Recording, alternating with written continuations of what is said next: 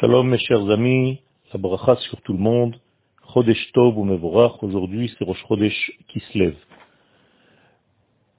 Nous parlons dans la paracha de Yaakov et de Esav qui vont naître de Yitzhak et de Rivka. La grossesse se passe difficilement. Les fœtus se battent à l'intérieur même du ventre de Rivka. Il y a ici un combat intérieur qui va continuer même après la naissance des deux enfants. Rivka sent qu'il s'agit là de quelque chose de grand qu'elle ne doit pas négliger. Et elle va demander à Dieu d'intervenir pour expliquer la situation. Il y a donc un tri qui vient d'en haut et qui va nous expliquer, et à Rivka et à nous-mêmes, qui étudions la Torah, quel est le sens même de ce combat entre Yaakov et Esav déjà depuis leur état initial, depuis la nuit de leur existence. Tout d'abord, il faut comprendre qu'il s'agit là de quelque chose d'immense. Ce n'est pas une querelle familiale que nous pouvons comprendre par une dynamique de groupe. Il y a ici un combat cosmique. Il y a ici quelque chose qui embrasse en réalité l'existence tout entière. C'est une guerre sur la souveraineté des mondes. Il y a ici deux nations différentes qui se battent sur l'identité du monde futur, du monde à venir, du monde qui vient, du monde que nous voulons pour nous et pour nos enfants. Ces deux enfants qui se trouvent déjà dans le ventre de Rivka sont deux nations.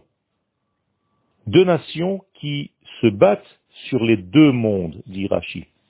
Le Olam et le Olam Abba. Autrement dit, non pas que l'un d'entre eux veut le Olam et l'autre veut le Olam Abba, mais les deux veulent les deux mondes, c'est-à-dire le monde de l'esprit ainsi que le monde de la matière.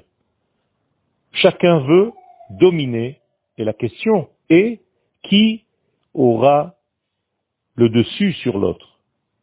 Qui aura le combat qu'il aura gagné sur l'autre? Est-ce que c'est la matière qui dominera l'esprit ou est-ce que c'est l'esprit qui dominera la matière? Le Midrash nous raconte que lorsque Rivka passait devant des endroits de Avodazara, Esav voulait sortir. Lorsqu'elle passait devant des synagogues ou des endroits d'études, c'est Yaakov qui voulait sortir. Qu'est-ce que c'est que la Avodazara La Avodazara, en réalité, c'est le désir d'assouvir tous les degrés de l'homme au niveau de la matière. Il a envie de faire des choses dans ce monde qui sont contre la volonté de l'infini béni soit-il, et notamment, et en premier lieu, tout ce qui concerne la sexualité interdite. La Abodazara, en réalité, vient donner un tampon de cache-route pour une vie qui ne pense qu'au plaisir du corps.